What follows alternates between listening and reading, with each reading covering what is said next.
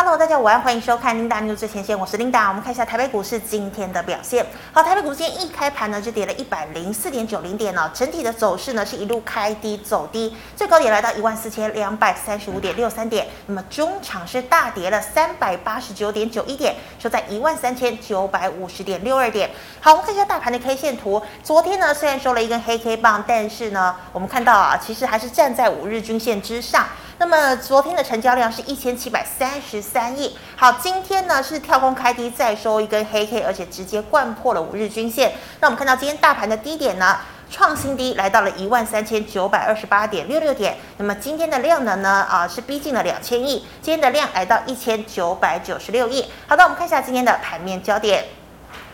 中国疫情呢再度的升温，还有呢，美国两年期公债殖利率跟十年期公债殖利率又再度呈现了倒挂的一个情况哦。那么观众朋友可能有耳闻呢，一旦呢这个石油价格上涨，还有呢公债殖利率倒挂，基本上呢就是一个景气衰退的一个 sign。那么明天呢，美国就要公布六月份消费者物价指数，所以美股呢依然呈现低迷哦，像是科技股呢由苹果带头往下杀。那还有呢，这个呃被马斯克悔婚的这个 Twitter 哦，昨天呢是血崩了十一个百分点以上。那我们再看到中国监管单位呢，对于这个阿里巴巴还有腾讯等中企开罚，所以呢中国的科技股呢也都被拖累了。好，美股呢昨天四大指数全盘皆末，道琼呢是跌了一百六十四点，纳指呢跌了二点二个百分点，费半则是跌了二点四六个百分点。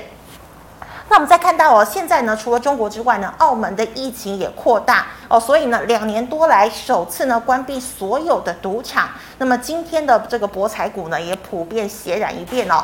好，那再看到呢，台股呢算是雅股里面跌势最重的一类。那我们看到国安基金呢，现在说，哎，暂时不进场哦，因为呢，台股的基本面还不错。那再看到美股大跌，那么台股呢，今天呢就跳空百点开出哦，失守了五日均线，而且呢一路。震荡走低，破了万四，以及上周一万三千九百五十亿的一个低点，再创一万三千九百二十八的一个新低。那么原本呢，台塑、台积、红海等股价仍具有一定的支撑，但获利腰斩的金控股呢，今天是再度的破底，以及运价恐怕下修两成的货柜三雄，今天也都出现大幅度的跳空，加上呢，联发科、联电、台积等跌幅持续的拉大。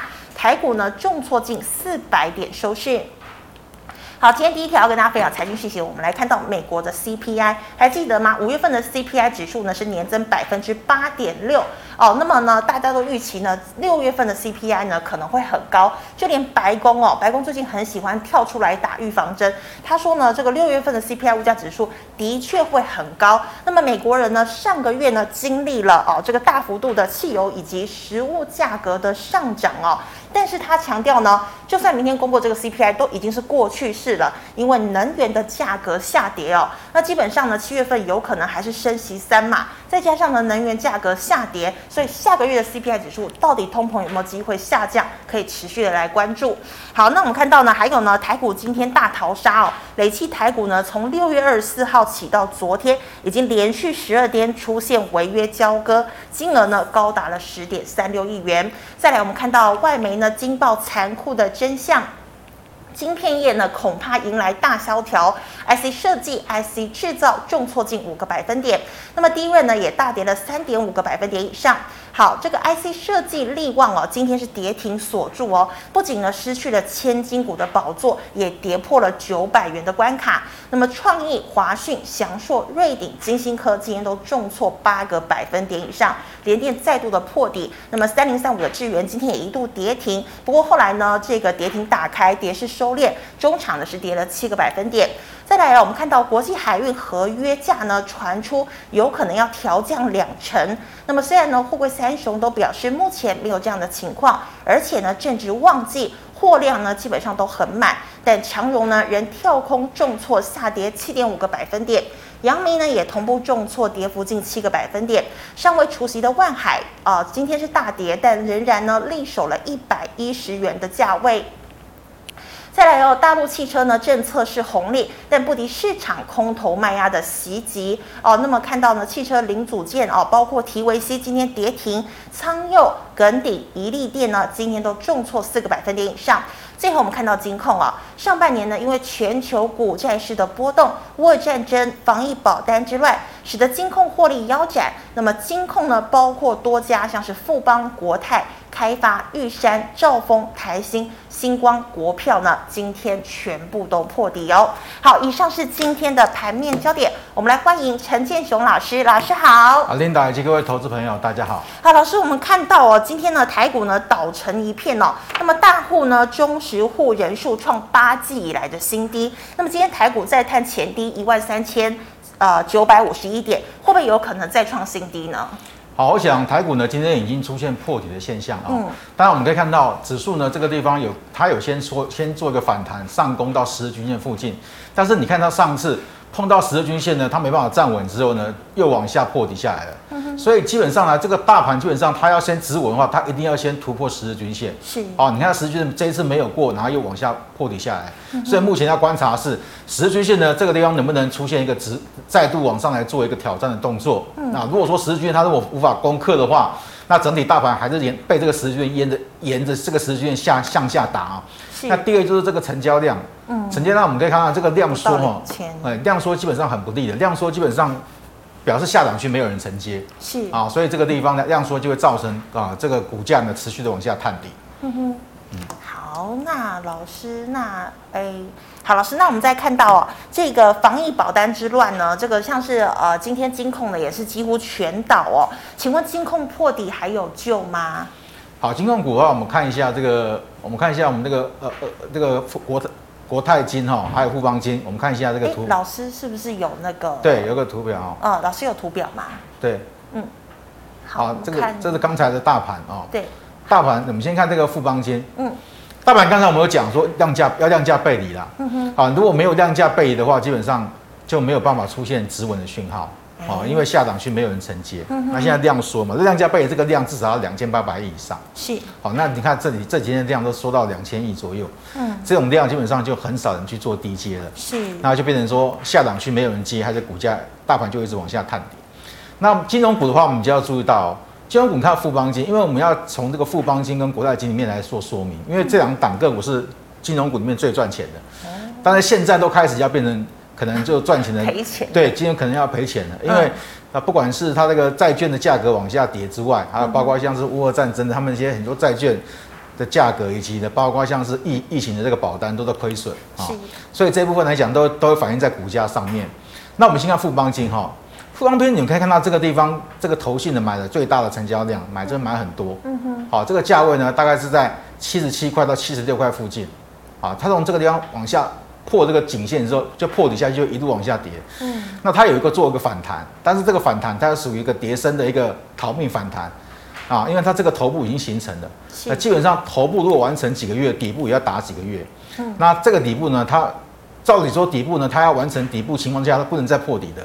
哦，它又破底下去了，它要变成一个所谓的这边就变成第二个头部出来了。是啊，又往下做破底，那今天再度出现破底现象。嗯，那现在要注意就是说呢。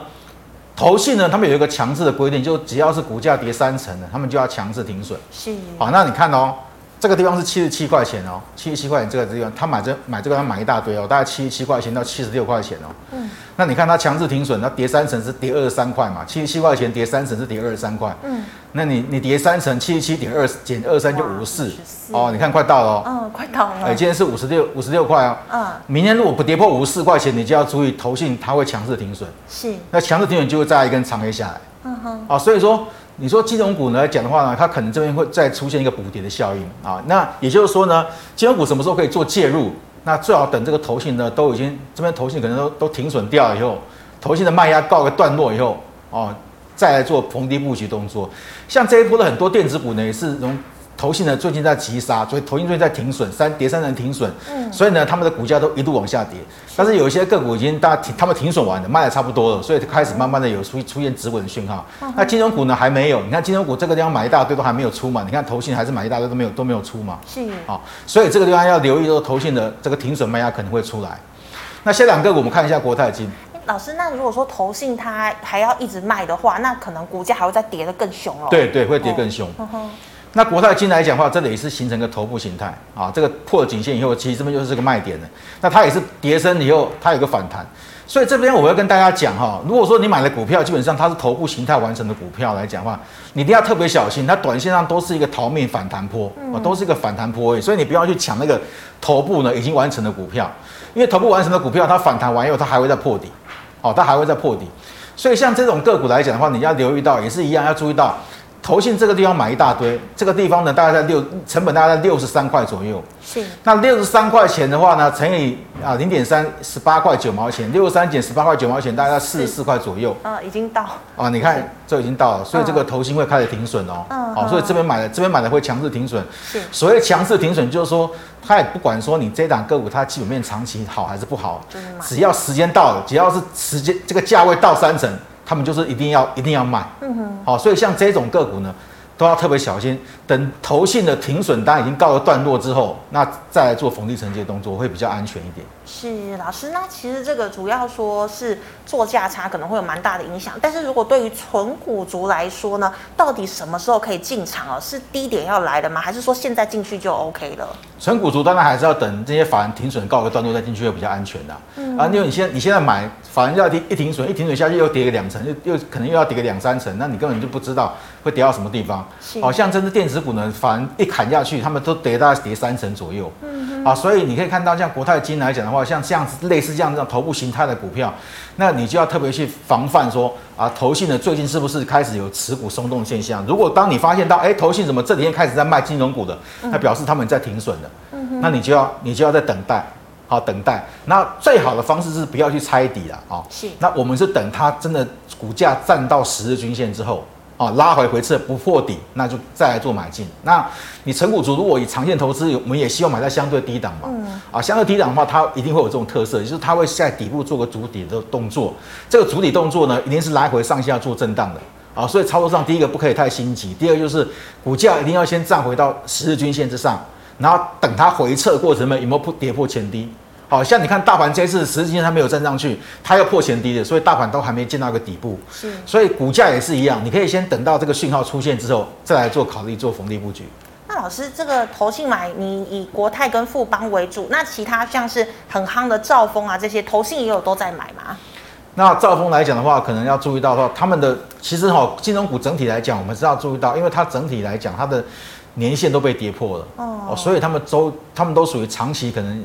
景气有点在衰退，因为他们是跟着跟着这个经济景气在种的嘛。是。那现在现在一升息，那大家会想说金融股是不是有价差？但是其实没有发现，嗯、其实发现到金融股其实这个地方它背后的压力也很重、嗯、哦，它背后还是有一些所谓存贷款的一些啊，这个政府呢也是不希望说炒作房贷，所以他们也开始开始也稍紧缩他们的业绩。哦。所以这部分来讲的话，可能对整个金融股呢未来的后市呢还是会有一些影响。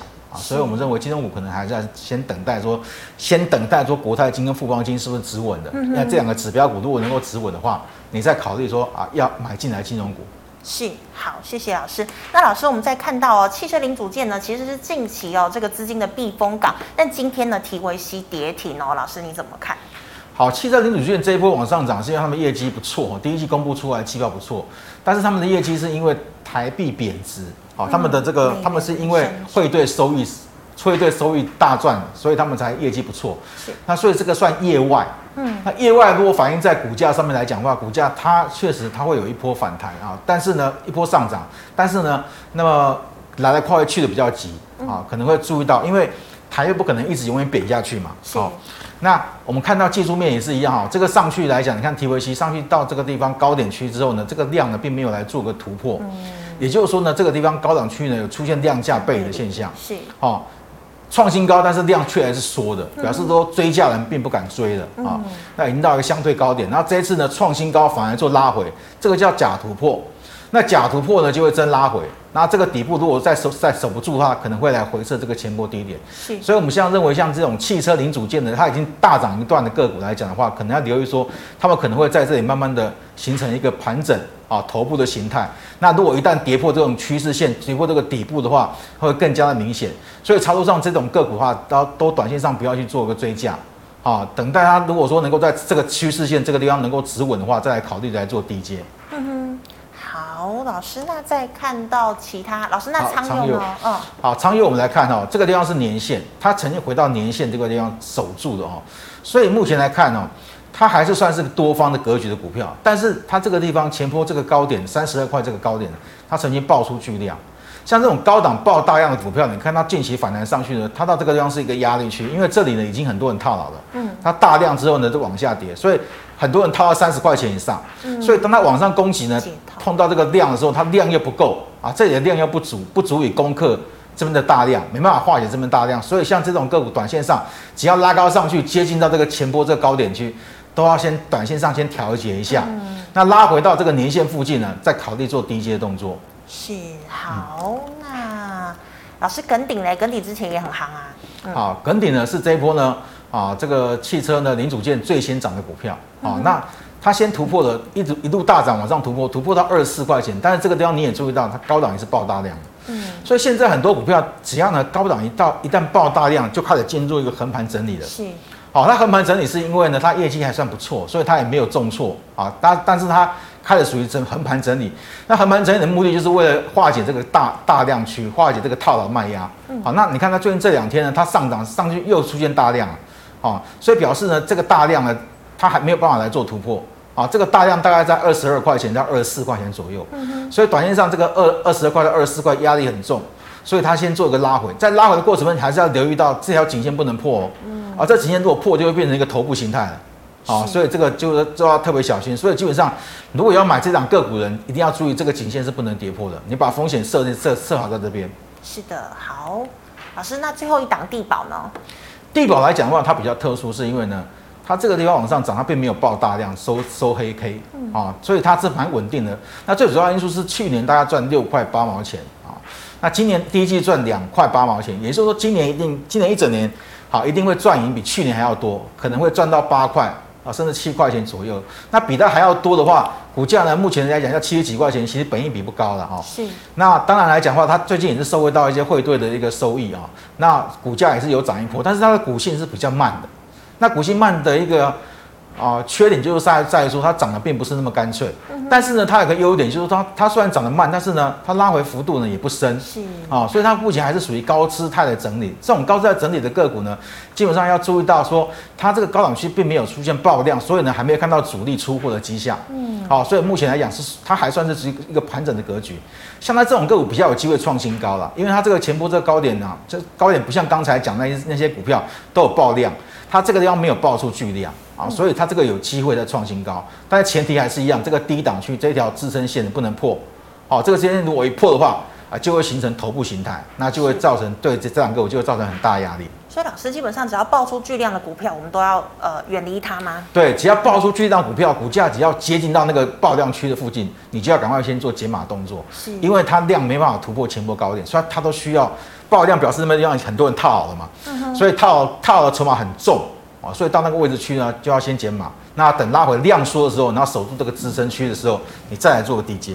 好，那么以上是老师回答类股的问题。观众朋友，其他类股问题记得扫一下我们建雄老师的 LINE。老师，我们回答 GMoney 来社群的问题哦。第一档哦，三四零六的玉金光，现在是在盘整中，呃，要这个挑战半年线，那还是回落呢？半年线是四二二哦，那它成本是四百零八，该停损吗？好。这一档个股呢，其实呢，我们可以发现，玉晶光呢，它的股价是形成一个盘整格局。嗯嗯。哦，它高档区在这个位置，低档区在这个位置，所以要买的话，应该是接近到三百四左右，站在一个买方。嗯、那四百二十块钱就是半年线，嗯、这条是年线。嗯。啊，应该就是他们都是向下弯的，所以都形成一个比较大压力，所以他们都是应该。往往上接近到四百二的时候，应该是站在卖方的。是，好，你看这个四百二是什么？怎么会怎么会反弹到这个地方就下来？因为它四百二是前波的这个小头部的一个颈线。嗯哼。哦，所以它反弹上去到四百二就掉下来。那你看它这一次反弹上去，这次有量，不过这个量呢爆得出来，爆出来爆的太大，因为这个量这个地方有点量失控了。哦，量爆出爆出太大。那当然我们看到最近是投信在买了。哦，所以股价呢是比较强势一点，但是呢，它还是没有脱离到四百二到三百四这个盘整区间。嗯、所以我认为呢，基本上越接近三百四啊，就站在买方；越接近是到四百二，就站在卖方。啊，你的成本在四百零八的话，可能比较高一点。啊，所以我建议你啊，在我最近开始有有反弹上去，接近到四百二附近，还是先卖一趟。是啊，四百一十五啦，四百四百一十五、四百二左右，还是先卖一趟。嗯、那你等这个拉回。啊，接近到三百四左右再来做布局动作。嗯，好，老师，请问二一零五的振兴，好，看一下振兴哦，振兴来讲的话，我们看它去年一整年赚一块六毛钱嘛哈，那今年大概也是赚差不跟去年差不多，所以它股价就在那边盘整很久，这个是周线哦，啊，周线一直盘一直盘一直盘，到目前为止在三十七块钱跟三十二块钱这个这个地方做盘整。它业绩还没有出现什么爆发性、爆炸性的成长，所以它基本上它的股价都在盘在这边不动。是哦，所以买这档个股会比较辛苦，因为它也不会大涨，它也不会大跌。嗯哼。哦，它什么时候才会真正出现比较明确的一个大涨的现象？就是它至少要它要来突破这三十七块钱。呃，三十七块钱如果一突破的话，表示呢，啊，大量做突破的话，就表示呢，这个盘整区已经结束，它开始走另外一个区间格局，走另外一个区间了。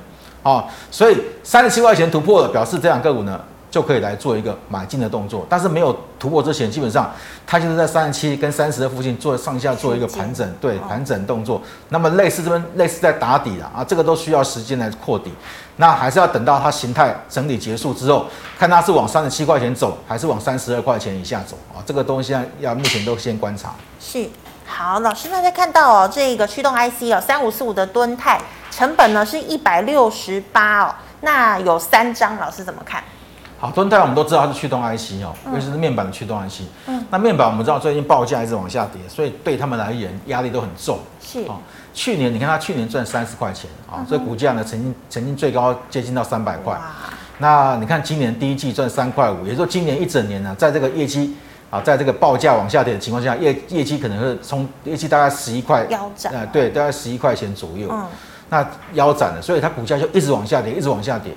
所以你在买股票的时候，投资朋友你可能要留意到，像这种业绩呢，一旦在衰退的时候呢，法人一定站在卖方的。嗯哼。啊，他因为他他一定会等他的业绩开始持平，然后业绩开始走稳啊往上了，他们才会开始回来买。那但是我们要注意到哈，因为它短线上也跌得很深很深哦，从三百块钱跌到八十块钱，嗯，跌得很深了。那股价今天有股价大盘今天破底，但是它没有破底哦，所以它还有机会，还有机会再反弹啊。但是。像这种个股呢，应该也是因为没有业绩的，没有业绩在支撑的话，变成它反弹的空间也不会很大。是，好，所以反弹上去基本上还是站在卖方减码一下。如果你三张，至少你要卖掉一两张啊，你留一张跟他拼拼看啊。那但是如果它一跌破八十一块钱的话，那我认为这两个股可能下面还要再往下探底，还会再探底。对，还会再探底。哇。老师，那是整个驱动 IC 都不好嘛？整个驱动 IC，我们看到这一部分这一部分跌得非常重啊，因为因为它的目前它的都没有看到它的景气有做回升的情况，所以目前要注意到，因为现在电子股库存的这个问题蛮重的，嗯，那库存问题可能要等到第四季才会解除，所以呢，第三季应该是慢慢在那边做一个震荡打底啊，第四季以后电子股才会比较有明显的攻击讯号。好，所以像这种个股的地方，它是比较弱势的哦，它跌很深，跌很深，跌很深。当然，跌深它是是一个反弹上去没错。所以技术面来讲的话，以技术面来操作来讲，它基本上它八十一块半，好，这个地方底部呢不宜再做跌破，因为再跌破就会出现大跌。对，大跌。嗯，是好。那老师哦，再看到哦，八零四六的南电哦，其实也从六百多跌到现在两百多。那这个同学的成本是两百五十三块两张，要不要跑呢？好，两百五十三块应该在这附近啊，在十日线附近呢。那如果说你买股票的时候，你差不多可能要注意到十日均线，因为十日均线呢，目前是法人在用，所以有人说十日均线是法人线哦，因为法人他们都会沿着十日均线操作。那股价在往下跌的时候，你可以发现到它也是沿着十日均线在往下跌，所以像这种个股的话，基本上法人不会去买，法人会买的股票，他一定想要，他一定会站上十日均线或突破十日均线的。好，所以我们才会讲说法人线。那他们只要站上十日均线，突破十日均线，他们会沿着十日均线在在在操作。嗯。那它这两个股在往下跌的时候，也是沿着十日均线在跌。你看它这个地方没办法站上十日均线，又往下跌。嗯，一路啊，对，这个地方也是一样啊，站上十日均线，但隔马上一破又往下跌。那这里又是一次一次，所以你买的价位基本上在十日均线附近，基本上它是一个反压，它并不是一个很明显的一个。啊，这个支撑，所以直均线它必须要站回到站回到十日均线，站回到十日均线。刚才我们讲过，站回到十日均线之后拉回回撤，没有再破低点，那表示这边在做筑底了，好，在才可以做买进。那你说现在呢？现在来讲，它的本益比，因为今年大概赚二十六块，本益比大概九倍多，算是蛮低的哦。但是目前要评估来讲的话，不能可能不能用本益比来评估的。可是本益比是已经不准了吗？对，本益比不准。那你看这次长隆就知道，长隆这本益比在一点二倍而已，真的是超低。对啊，跌得很惨哦。对啊。那所以本益比来讲的话，但是对对于电子股而言的话，大部分的评估还是在十倍左右，应该算是合理的啦。嗯、哼那你跌超过十倍以后呢，应该都算是有点超跌，应该有机会来做反弹。但是我们要搭配技术面嘛。对。好，如果我们知道基本面它，哎，算是一个相对合理的位置，但是一定要搭配技术面。那技术面我刚才我们有提到了。就是一定要，它目前下杀有量哦，你看它杀下来，他们都有量，表示有人在接，有人在接，对，有人在接，但是还是一样，我们跟跟大家讲过，第一个要先突破十日均线，那第二个拉回不能再破底，是好，这时候才是比较好的买点。嗯，好，老师，那再来看到呃二三零三的联电哦，老师这位同学说他持有台积电跟联电，那么联电的成本是四十二块，有三十张哦，那长期投资哦，越跌可以越买吗？好，我想长期投资基本上大家都讲说啊。跌得越凶，我们该去买更便宜哦。是但是这个地方有点像摸刀子啊，好，在往下跌的过程里面，你去接那个刀子，手都会受伤。是。那你看今天这个地方又破底了，嗯、哦，像台积电呢，也是很多人在在今年也是很多人说，六百六百块钱的时候就是要闭着眼睛去买嘛，是。对不对？结果一直跌跌跌破五百啊，五百块也是有人说可以接，但是又又破啊，所以。买股票，我们不要想说哦，它股价到底什么地方是最，我们要买那个最低点，嗯、我们应该要买那个确认点，买确认点会比较安全。确认对，确认点就是说它确认它已经出现底部形态了。哦好，确认底部形态出现。嗯，像这种底部形态还没有出现，刚才我们跟大家教过嘛，大家底部形态就是有三个步骤嘛，嗯、啊，两个至少两个步骤嘛，就是第一个它要站回到十日均线，第二个拉回不能破底嘛。对。好，但是你看它这个是拉站到十日均线，其实不稳。你看这边没有站上去，这里还是跌破，这里又跌破了。嗯。啊，十日均线都没有站上去过。啊，那你看它也是沿着十字均线往下，啊，也是先持续往下，然后它拉回呢，有没有破底？又破底了。哦，所以像这种个股呢，基本基本上，如果你用本一笔去算，它它确实是蛮低的。因为今年赚六块四，其实它公司公司还是赚钱的哦，营收还是很高，对，还是不错，营收还是不错。嗯、但是股价一直跌，大家都会想说，怎么会跌成这样子？因为大家有另外一个坏消息，就是说啊，可能它的要要不要砍单的、嗯、啊，供过于求的这个地方可能又出出现了，不能说可能明年会开始不是产能满载了。好像这种讯息都会影响到股价领先先往下面跌。好，所以我们都要等它确认点出现以后，我们再进场做布局。那确认点就是我刚才提到的，就出它有出现一个比较明确打底的讯号，先过十日均线，拉回不破低点，确认点出现再做布局。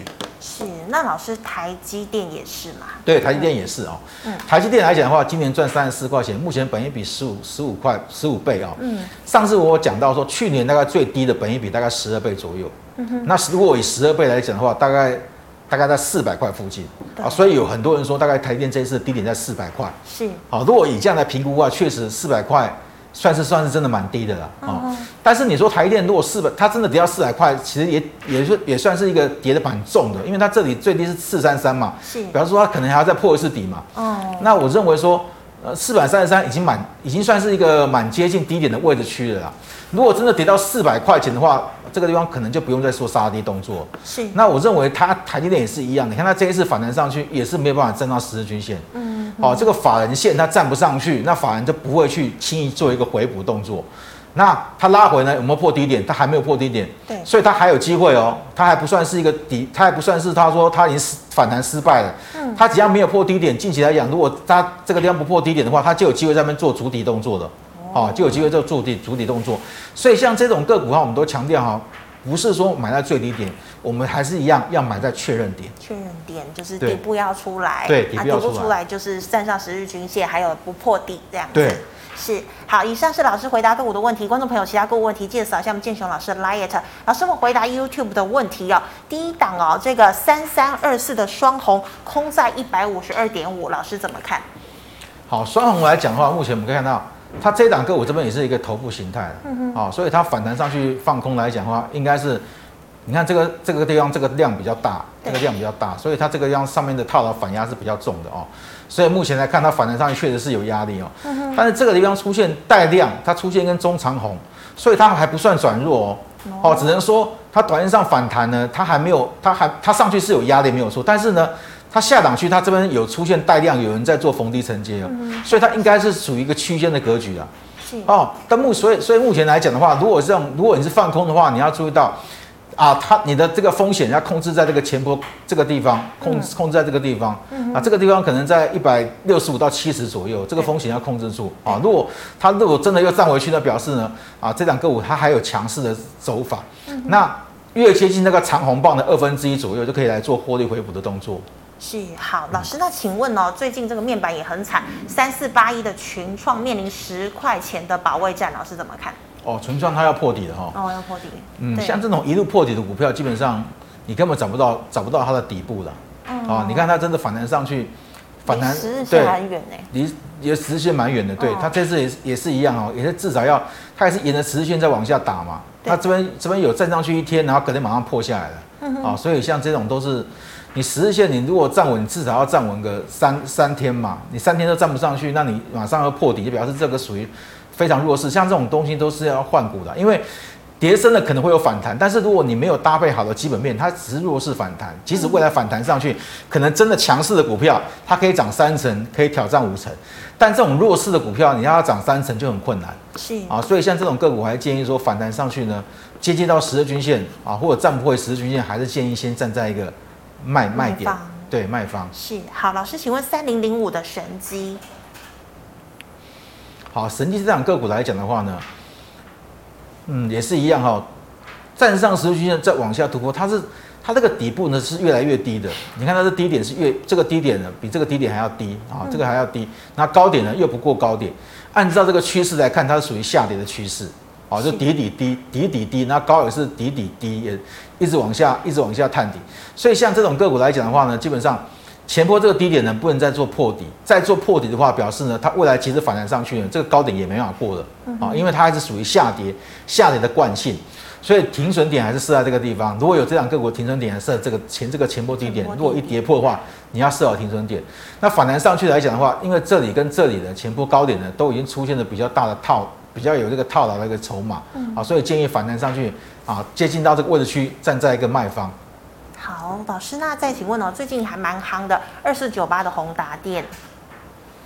好，宏达电来讲的话，这档个股呢就比较特殊一点，哦，因为它是跟大盘走势完全不一样。